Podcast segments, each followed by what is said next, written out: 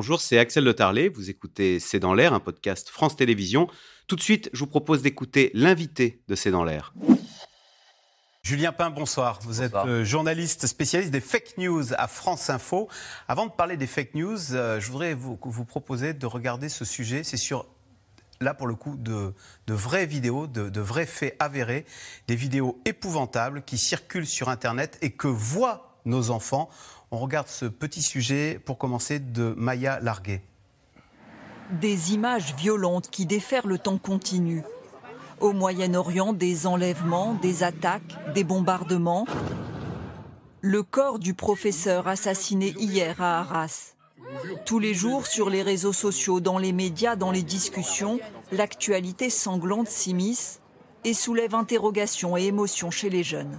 J'ai pas envie de voir ce genre d'image spécialement, mais juste elles arrivent comme ça dans, mon fil d'actualité. On est tous en, vrai très choqués. Voilà.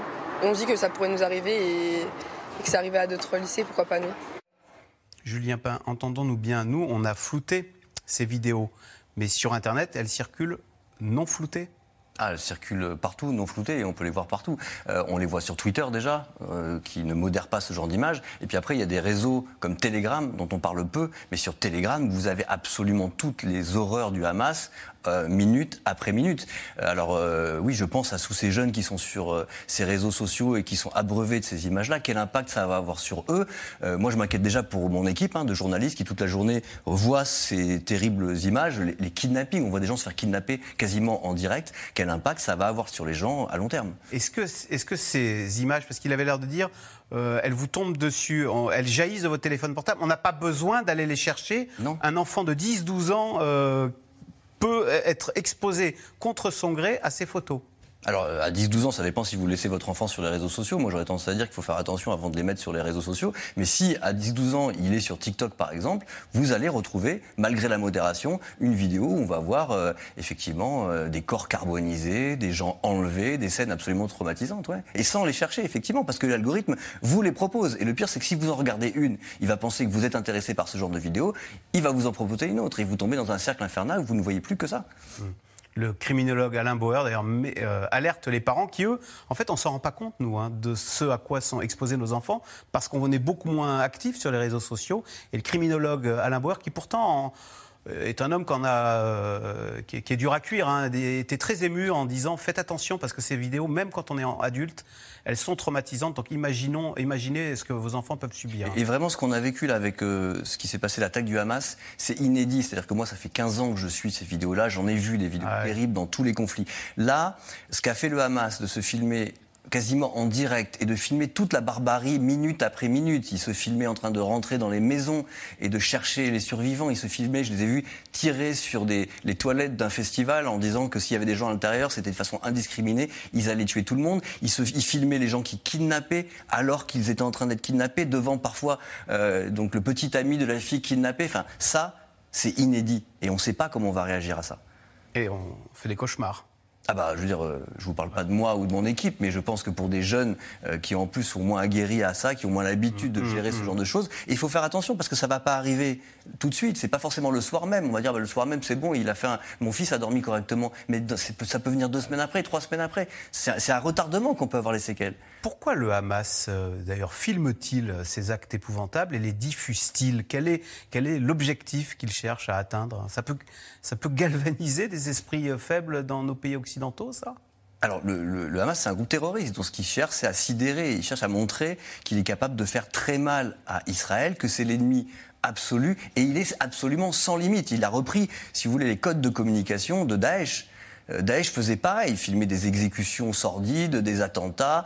Euh, c'est vraiment euh, les codes d'un groupe terroriste. Il ne faut pas les comparer à une armée régulière. Même si, évidemment, l'armée israélienne commet des crimes aussi. Mais dans la communication, c'est très différent. Et quand on parle de l'atmosphère, s'il y a eu un attentat à Bruxelles, un attentat à Arras, on peut penser que certains esprits disposés à cette radicalité islamiste peuvent être galvanisés justement par cet univers, par ces vidéos qu'ils auraient vues et qui pourraient être un déclencheur dans le passage à l'acte? Euh, Je pense que c'est en partie fait pour ça. C'est-à-dire que ces, vidéos, elles ont plein de fonctions différentes. elles cherchent à effrayer, C'est un message adressé aussi à la communauté internationale pour dire regardez où on est prêt à aller. Et c'est aussi des messages de recrutement. Après, le recrutement, je pense que de ces groupes terroristes, il est très complexe. Il passe pas que par ces vidéos-là. Ensuite, il y a un suivi. C'est-à-dire que les gens qui vont regarder ces vidéos, ensuite, ils sont hameçonnés et on va leur parler, on va les recruter. Ça suffit pas d'avoir vu de vidéos euh, du Hamas. Mais oui, ces vidéos, elles créent une sidération. Et honnêtement, encore moi-même, j'ai du mal à comprendre à quel point ce, ce genre de groupe terroriste peut aller aussi loin dans l'horreur et le montrer.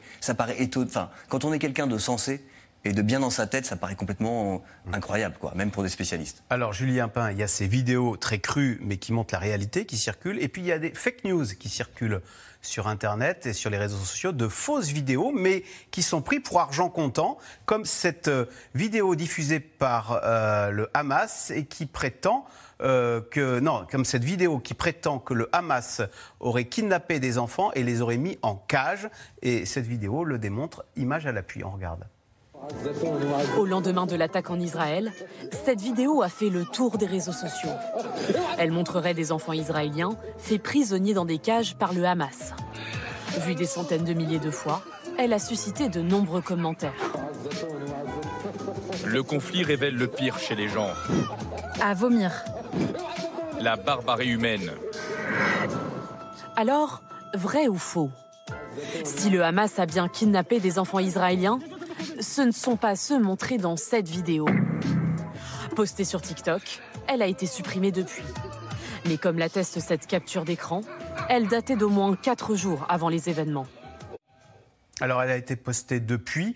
Est-ce que ça veut dire que les réseaux sociaux font quand même leur boulot d'essayer de modérer, de supprimer des vidéos épouvantables? Apparemment, euh, au vu de ce qu'on a dit en début d'interview, non. Ah, mais alors, pour certains euh, réseaux, c'est une catastrophe. Pour Twitter, c'est euh, par exemple, donc, qui s'appelle X maintenant, c'est une catastrophe. alors peut-être qu'il y a encore de la modération, mais moi qui suis dessus tous les jours, je la vois pas. Hein. Euh, TikTok, par exemple, je sais, essaye de faire de la modération, mais si vous allez sur TikTok aujourd'hui, vous tapez Hamas, Palestine, vous verrez ce genre de vidéos fleurir. Et, et, ce qui est terrible avec ce genre de vidéos, c'est que ça prend très peu de temps à faire. cette vidéo TikTok qu'on a vue, bon, pour le détail, c'est qu'on a vérifié, le son en fait a été changé, on a ajouté un rire dessus. Bon, ça, ça prend deux secondes sur TikTok d'ajouter des rires sur une vidéo pour la rendre plus sensationnelle et plus virale. Nous, il nous a fallu quatre jours pour nous rendre compte de la manipulation. Donc, le temps de l'enquête le nôtre, c'est pas du tout le même que le temps de, la désinformation. Pourquoi vous dites viral? Parce qu'au fond, plus c'est spectaculaire, plus c'est sale, j'allais dire, plus ça circule sur Internet? On voit qu'on est dans une escalade complète au niveau des contenus. C'est-à-dire que, euh, par exemple, en ce moment, on a énormément de vidéos qui impliquent des enfants dans le conflit. Vous pourrez le voir, euh, mais il y en a même qui arrivent à la, télévision, des victimes israéliennes, des victimes euh, à Gaza. Il y a de plus en plus d'images d'enfants. Pourquoi? Parce qu'à mon avis, on est arrivé à un niveau où pour susciter l'indignation, pour créer cette indignation, on est obligé de vous montrer des enfants. Parce que sinon, on reste inactif face à notre téléphone. On voit des victimes, on a l'habitude, on en a vu en Ukraine, on en a vu au Congo. Qu'est-ce qui change? Et eh bien là, on va vous montrer de plus en plus d'enfants. Mais jusqu'où on va aller? Jusqu'où on va aller dans l'horreur pour arriver à nous indigner. Alors Julien Pain, vous racontez comment à France Info vous débusquez, vous démontrez que ces vidéos sont fausses, qu'elles ce sont des fakes, des fabrications. Est-ce que vous arrivez à convaincre euh, les internautes, ben voilà, vous vous êtes fait avoir, ou est-ce que on a, comment dire, bien souvent, euh, on entend des gens vous dire mais moi je suis un peu complotiste, comme s'ils reconnaissaient qu'ils allaient épouser des vérités alternatives, pour reprendre l'expression de Donald Trump ça devient très compliqué parce que, alors, si on prend en plus l'exemple du conflit euh, israélo-palestinien, les gens ont eu des telles certitudes, ils sont tellement engagés dans des camps, des tels biais idéologiques, qu'on a beau les confronter à un démenti par A plus B, avec une enquête sérieuse, les gens n'arrivent pas à changer d'opinion. Et c'est extraordinaire, c'est ce qui s'est passé avec euh, ces, événements terribles euh, à l'hôpital Al-Ali. On a vu, on, commence à avoir des éléments qui montrent qui est responsable? On commence à sentir ce qui est en train de se passer. Il y a des analyses qui sont faites, des analyses d'image, euh, de voix, il y a des éléments de preuve qui commencent à arriver, mais on voit bien que ça n'a pas d'impact sur les gens. Les gens qui étaient persuadés que c'était Israël continuent à le penser. Les gens qui sont persuadés que c'est le Hamas continueront à le penser. Et pour moi, dont c'est le travail de faire du fact-checking, de la vérification de l'info, qui suis journaliste, c'est dur. Parce qu'on a beau travailler, on a beau enquêter, quel impact on va finir par avoir sur les C'est trop tard, la vérité n'a plus d'importance, on a choisi son camp et on a choisi euh, la vérité qui nous arrange. Bah, je pense qu'en fait, pour les uns, c'est Israël, pour les autres, c'est le Hamas qui est responsable de, la destruction de cet hôpital. Je pense qu'il y a tellement d'émotions. Il y a tellement d'idéologie. Les, les, réseaux sociaux nous enferment tellement dans des biais et dans des, dans des bulles de filtres que ce, que ce que ça donne concrètement, c'est que ça nous fait débrancher une partie de notre cerveau. Et la partie branchée sur les émotions, qui réagit, qui surréagit, elle reste branchée, elle est titillée et elle est allumée par les réseaux sociaux. En revanche, la partie rationnelle, qui, vous permettrait de comprendre des enquêtes que je fais et qui vous permettrait de dire ah là j'ai une preuve, elle est dérangée. Ah, enquête passionnante à retrouver sur France Info. Un grand merci Julien Pan de nous avoir éclairé sur ces vidéos vraies et fausses qui circulent beaucoup trop d'ailleurs sur les réseaux sociaux. Je précise que lundi, vous signez euh, une tribune qui paraîtra dans Le Monde pour, euh, pour qu'il y ait une journée sans réseaux sociaux. On va voir si... C'est notre moratoire à nous. On va voir si on y arrive. Vous restez euh, sur France 5 à suivre C'est dans l'air qui revient sur cette ambiance délétère avec de multiples alertes à la bombe. C'est dans l'air qui est intitulé ce soir Alerte à la bombe, affaire Benzema, psychose en France. Merci d'avoir écouté C'est dans l'air. Comme vous le savez, vous pouvez désormais écouter l'intégrale, mais aussi l'invité ou vos questions à nos experts. Tous ces podcasts sont disponibles gratuitement sur toutes les plateformes de streaming audio. Et pour le replay vidéo, c'est sur France.tv, bien évidemment. À bientôt.